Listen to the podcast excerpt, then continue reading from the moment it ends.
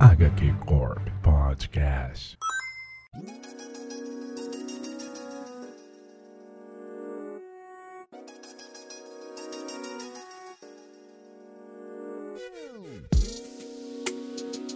Salve, salve pessoal! Está começando mais um HQ Corp e hoje é dia de suporte. Por quê? Tínhamos um plano, você que acompanha a gente nas redes sociais pode ver aí que tínhamos um planejamento sobre uma cozinha do inferno, só que deu tudo errado. Tivemos uma emergência aqui, tivemos que abortar um plano, mas para vocês não ficarem sem cash durante a semana, reunimos aqui os especialistas de última hora dessa corporação, chamados todos a fazer hora extra nesse querido dia, para fazer umas recomendações breves para vocês, nossos queridos ouvintes, não ficarem sem programa essa semana. E sem delongas enrolações, porque o tempo ruge e a sapucaí é grande, ou qualquer termo, verbo ou brincadeira que você possa fazer com o tempo, eu vou chamar alguém, vai se apresentar e em seguida já vai começar a falar da sua recomendação, porque aqui é dinâmico, é rápido, é ligeiro, é veloz e é poderoso. Então, para estrear aqui, por que não, né? A, a nossa biblioteca de quadrinho, o João. Fala galera, estamos aí na correria, hoje sem preparo. É, eu, queria, eu, queria, indicar. Não vou indicar um gibi hoje, eu vou indicar um autor que tá ganhando força no Brasil agora, que é o Joe Hill. Joe Hill, que é filho do Stephen King, né? Pra quem não sabe. E ele é, era um escritor de romance, ele fazia mais romance. Decidiu começar a escrever quadrinhos, né? E agora ele tá ganhando espaço no Brasil, tá, tá lançando coisa boa. A gente tem, por exemplo, a Geektopia, que trouxe Lock and Key, que é uma série de terror dele. Ele é um, é um cara mais do terror, né? Série na Netflix também, né? É, até é verdade, tinha esquecido. Tem a série da Netflix que eu não assisti. Se alguém assistiu, é, fala isso é bom. É. É, e tá saindo aqui, apesar da Geektopia ter esquecido um pouco do gibi, lançou pro volume 1 e não, não deu continuidade, agora parece que vai continuar saindo. A Panini tá lançando também o, os gibis dele naquela linha terror que ele fez, né, na DC, no, no Black Label, que é a Joe Hill House of Comics, se não estiver enganado. São gibis muito legais, assim, é uma série que a DC fez e que ele escreveu, alguns outros, alguns outros escritores também fizeram, mas tudo sobre ali a, o gerenciamento dele, é muito bom. E eu li um dessa semana que a Darkseid lançou também. A Darkseid ela fez uma linha só pro Joe Hill, chama Joe Hill Dark Collection, né? Eu, eu imagino que eles vão lançar vários volumes aí nessa Dark Collection. Mas saiu um volume até agora, que chama Capa, e é um gibi muito legal, muito legal. A história de um cara que ele tinha uma capa do pai do pai dele, ganhou uma capa do pai, e a capa fazia ele voar, né? E só que ele acabou virando um psicopata com o passar dos anos, e aí ele pega essa capa e começa a sair matando gente loucamente.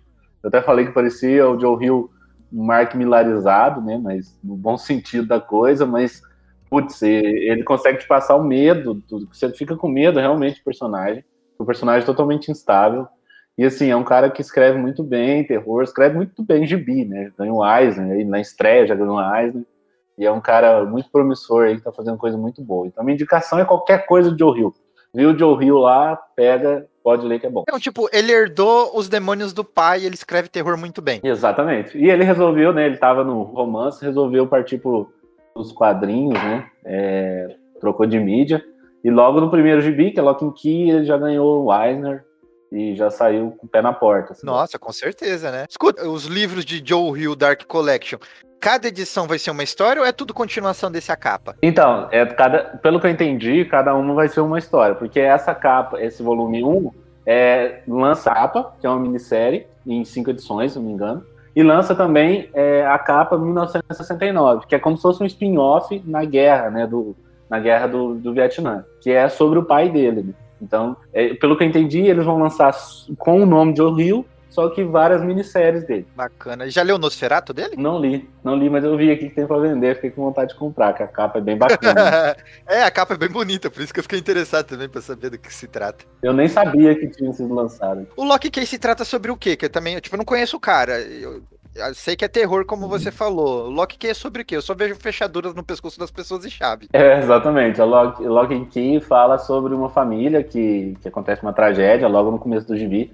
E eles têm que se mudar para uma casa. E aí nessa casa, não posso falar muito, senão vai ser spoiler, mas essa casa tem aí uma relação de espírito, bem uma coisa de, de filme mesmo de terror, né? Aquele, a família que se muda para casa e tudo mais. Parece clichê, mas é muito bom, assim. É um gibi de terror bem legal. E já fechou, né? Ele já lançou tudo, mas a Geektopia tá trazendo só agora. Tranquilo, então. Então fica aí a recomendação do João. É Joe Hill para todos os gostos. E junto aqui nesse preparo de última hora, não poderia faltar Bruno Mael. Se vocês soubessem o que aconteceu com a gravação do podcast anterior, vocês ficariam enojados. Ah, tinha que ter o um meme. Mas o que, que você traz pra hoje aí? Eu venho aqui para recomendar um gibi que qualquer um que já falou comigo sabe que eu recomendo, porque eu sou chato sempre, eu recomendo as mesmas coisas. Que é o gibi Zero da Image Comics, que é escrito pelo Alex Scott e é desenhado. Eu vou assim, ó primeiro arco, pelo menos, eu vou citar os artistas, que é só gente brava. Michael Walsh, Tred Moore, Matheus Santoloco, Will Tempest, George Belair, esse é colorista, né? Beck Clunan, Chris Burnham, Paul Pope e Christian Ward. Ou seja, é só gente ferrada. E é um gibi basicamente sobre espionagem, né? Que acompanha o Edward Zero, Zero, Zero, Zero, não sei. É, que é um espião, é basicamente um, um, super espião assim. E quem leu outros trabalhos do Alex Scott com espionagem, tipo 007, ou gibis que envolvam isso, tipo o Grayson um pouco, pode até lembrar um pouco no começo, é basicamente um gibi disso, né, de, de espionagem. É, é, bem interessante que como cada edição é um artista, às vezes até dois, mas geralmente só um, cada edição ela é bem única e bem funcional ali, né, naquele gibi que são 18 edições de gibi, né? Não é aquela edição que você tem que ficar, ah, não, tem que ler até o fim para você gostar. Não, né? Cada ediçãozinha tem uma historinha curtinha, com uma narrativazinha e um, um, um artista agregando ali a obra. E é uma obra sobre espionagem, basicamente, né? O Edward Zero é esse super assassino que mata todo mundo, que ele começa a se questionar o que ele tá fazendo, e o gibi vai ficando esquisitão, assim, né? No, no fim do primeiro arco, ele dá um flash forward pro futuro pra te mostrar o que vai acontecer, e você fica, eita porra, o que aconteceu? E aí te prende a sua atenção nessa e você vai vendo tudo que está acontecendo. Tem, tem, ele tem um humor bem ácido, bem legal, uma certa sanguinolência e uma ação bem legal também. É um gibi que tem bem cara de série de TV, assim, sabe? Em que ano, assim, mais ou menos a história se passa? É futuro, presente, passado? Ela varia, assim, né? Tem, tem umas horas que tem os flashbacks e tal. Se não me engano, é um pouquinho pro futuro, mas ela não é Nada demais. Não chega a ter tecnologias super futuristas, né? É, tem um detalhe ou outro que você pega que não é nos nossos dias de hoje, assim, que tem umas tecnologias um pouco diferentes, mas assim, não é nada muito, não, é 2050, nem nada, assim. E esse gibi não saiu aqui no Brasil, mas saiu lá fora. E os Guardiões do Globo, que é um site de. Né, uma, um site que vende gibis digitais, eles traduziram, então se você quiser ler, você pode ou importar é, os encadernados gringos, os single issues, ou ir pegar os, os gibi digitais lá do Comixology do, do Guardião do Globo. E, cara, é um gibi muito legal, muito gostosinho de ler. É, fecha em 18 edições. E tem, aliás, ele tem um projeto gráfico muito legal. Vocês, você que é fã de Hickman, de o Gillen faz isso às vezes também, né? Tá fazendo Eternos. De infográfico, e-mail e carta. Tem um pouco nesse gibi, assim geralmente no final você tem o interrogatório ou e-mails da agência de espionagem dele, às vezes o infográfico explicando alguma coisa. Então tem um pouco desse estilo. E é uma história bem legal, assim, pra quem gosta de, de, de espionagem e afins. Eu achei as capas muito loucas, mano. Quem, quem, quem é o artista? Cara, são vários, assim, são muitos mesmo. É, eu acho que os mais conhecidos, o, o Tred Moore fez, né, o surfista que a gente falou, o, o Escuridão. Tem o Paul Pope, que já devem conhecer de nome, né? o Chris Burnham, que fez um, um pouco do, do Batman, do Corporação Batman, fez aquele Nameless ali com Morrison. O Christian Ward, que devem conhecer do é, Supremos 2 do Ewing. Tem a Becky Clunan também, que tá fazendo. Uma, ela tá escrevendo agora, né? Mas ela fez um gibis anteriormente desenhando. E as cores também são muito boas. É, e assim, é um gibi muito legal, muito divertidinho. Bem série de TV das ideias, assim, você assiste um episódiozinho, quando você vê, você está lendo tudo. Então, fica aí a recomendação, ainda não está no Brasil, mas você pode pegar o material em inglês aí, tem na Amazon, fica aí zero da Image Comics, recomendação de Bruno Mael.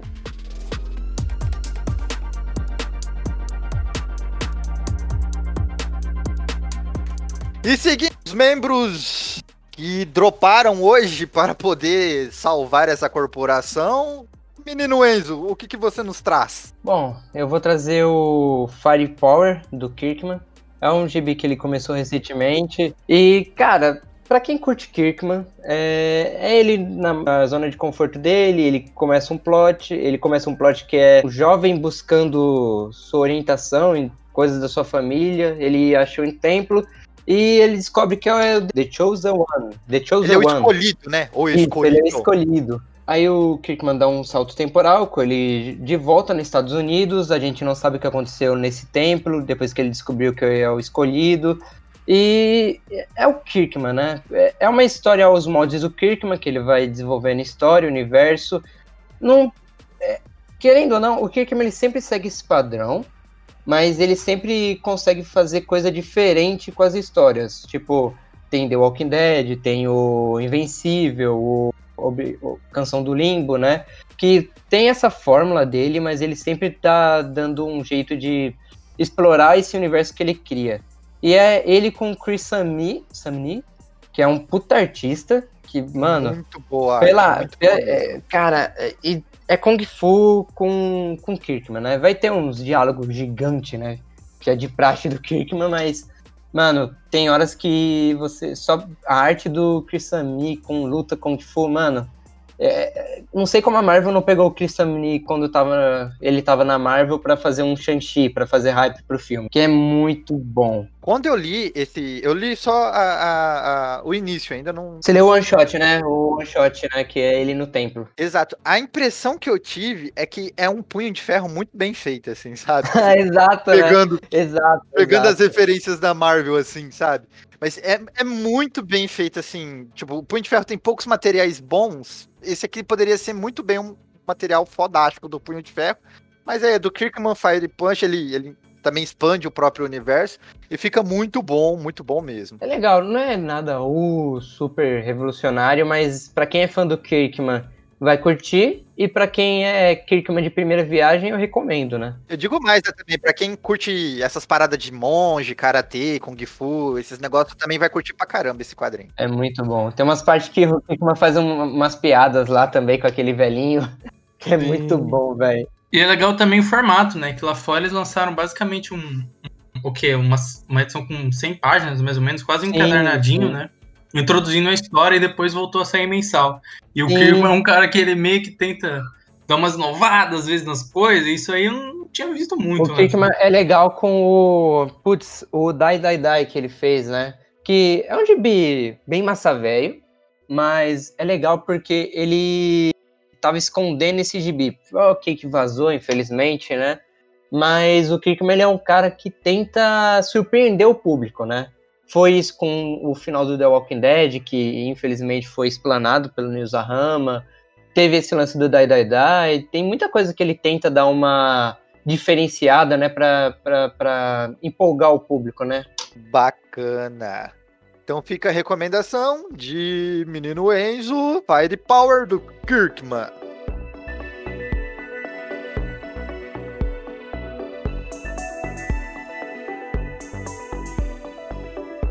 E para fechar essa roda aqui, pra gente começar a cantar, minha recomendação, bacana, que assim, todo mundo recomendou Image Comics, recomendou aí o Kirkman, recomendou uma galera fora da casinha tal. Eu poderia vir aqui recomendar algo fora da casinha? Poderia, porque recentemente eu, eu, eu tava lendo aí o, o Descendente, e é do Jeff Lemire e tudo mais, achei bacana pra caramba, mas eu tenho dentro de mim o super-herói que não quer sair de jeito nenhum, então eu vou ser o único aqui a recomendar algo Marvel ou DC e vou recomendar a edição de 80 anos do Lanterna Verde. Que a, beat, a DC tem... beat do Lanterna. Beat, total, Lanterna. Total, total. Não, nem nego, nem nego. Eu sou mesmo. Tenho na pele para provar. Esse quadrinho, ele vem daquela iniciativa da DC, né? De quando o, os personagens fazem aí 80 anos, eles lançaram, né? Tipo, uma edição especial, né? De 100 páginas em média, com várias pessoas que passaram durante esse run ou que querem fazer homenagem ao personagem, contando algumas historinhas curtas, uns one-shots ali no meio e tudo mais. E aqui no Lanterna Verde 80 anos, a gente tem, tipo assim, a galera que honrou o personagem durante toda é, essas oito décadas, né? A gente tem aí o, o James um quarto com Gary Frank escrevendo uma história do Alan Scott, que é sensacional, que eu fiquei surpreso porque é, não é o Alan Scott de costume, não é o Alan Scott origem, é, é, é, é o Alan Scott da Terra 2. E isso foi de explodir minha cabeça, que eles continuaram, né, é, é, essa origem do Alan Scott da Terra 2 como se fosse a canon agora, e e eu não esperava isso, etc. A gente tem o, uma história do Hal Jordan com o Jeff Jones e o Van Reis, com alguns erros mais é, divertidinha, né? Uma história mais voltada para um, um cômico, mas muito bacana. Tem uma história do Sinestro pelo Cooler Burn e o Doug Hank, que também é muito boa, muito boa mesmo. Que é, é, é, sobre, cara, sinestro, significado do medo é sensacional. Tem também do Dennis O'Neill e o Mike Grell fazendo um Lanterna e Arqueiro Verde. Não poderia faltar, afinal, Dennis O'Neill consagrou pra caramba o personagem, né? Com, com a história junto com o Arqueiro Verde. A gente tem o Roy Thomas, que é praticamente o criador aí do, do, do Carl Reiner, né? Que, que trouxe o personagem e tudo mais, escrevendo ele com uma história sobre legado muito boa mesmo. E assim por diante, eu não vou falar todos aqui, que se eu falar todos, eu vou ficar o dia inteiro aqui falando. Mas a gente tem Peter Tomasi, a gente tem é, Crystal Cross, a gente tem Robert Venditti, Makiro Tamaki, tem toda uma galera, uma, uma equipe incrível falando de todos os lanternas marcantes na nossa vida aí. E é um material sensacional, assim, de abraçar com o coração quentinho e tudo mais. O João não gostou, mas ele vai dar a edição dele para mim. Eu falei War Thomas, mas aí me corrigindo aqui, que o Mael me corrigiu, que é, é Ron Mas, Ron Mas. Desculpa, gente, eu tô emocionado. Uma correçãozinha também é Mariko Temaki, não Makito tô... Temaki. Mas é isso aí, gente. Eu sou ruim dos nomes. A galera tá aqui para me corrigir. É pra, é na verdade, corporação. Na verdade é Tamaki e eu acho, eu tava achando que vocês falavam Temaki de piada, assim. Tipo chamar o saladinho. saladinha. Não, eu, eu falo piada mesmo. Eu falo piada mesmo. Eu falo piada. Ah, eu não tá, falo não. Eu não sei falar mesmo. Eu não sei falar mesmo. Perdão. Eu, Desculpa pelo vacilo. assim eu fico cafuso. Mas fica aqui a minha recomendação. Adquira, saiu já no Brasil essa edição, uma edição única, especial, com vários clássicos aqui dentro, várias gente bacana escrevendo o personagem, pessoas que marcaram, assim, de coração e alma, a história e o legado do Lanterna Verde. E para fechar aqui essa roda, por que não uma menção honrosa, principalmente aproveitando o hype desse final de semana. Qual que é o hype desse final de semana? Snyder Cut? Snyder Cut, fica calmo que semana que vem tem. A gente vai falar de outro hype que tá aí surgindo, tá nascendo, tá acendendo no coração do nerd, que é Falcão e Soldado Invernal. E não poderia faltar a gente falar aqui do melhor Capitão América que você vai ler na sua vida, talvez, não sei, depende do seu coraçãozinho peludo, o quanto você está disposto a abrir ele para poder ler o Capitão América São Wilson do Nicker Spencer, que é um Capitão América banhado na política, é um Capitão América muito atual para os tempos que a gente vive e que traz uma mensagem muito poderosa de esperança e principalmente de protesto. E Conema, você sabe você sabe quem fez um podcast sobre esse gibi? Ah, tem uma galera aí, mano, que tem uma corporação que fez, que é fodão, hein? O primeiro programa, no dia 4 de julho, em homenagem à independência americana, e, fizeram ó. um programa sobre o Capitão América São Wilson. Então vai lá ouvir, vai lá conferir, se você que viu a série, inclusive você que viu a série, que também, assim como eu, tava esperando um máquina mortífera com super-herói e foi recebido por coisas como é, um mínimo de, de política e tramas humanas no, numa série que você não esperava, nesse gibi você vai entender um pouco aí dessas, dessas tramas muito mais políticas, lógico. Mas assim, gente, é, é algo assim que eu acho que deveria ser um encadernado no Brasil, talvez por se a série dá uma hypada, a gente pode ver. Então fica aí a nossa recomendação. Falcão, menção honrosa, vá lá ouvir o HQ Corp número 1. E saiba aí de curiosidade que esse programa número 1 nosso só surgiu porque a gente entrou no Skype para trocar ideia, começou a falar do, do, do, Falcão, né? Do Capitão América Falcão, e a gente achou que tinha tanta coisa interessante para falar que resolveu gravar. E olha só, se não fosse isso, jamais teria nascido o HQ Corp. É isso aí. Obrigado, Nick Spencer. É exato, né, cara? Quem diria que eu ia agradecer o Nick Spencer?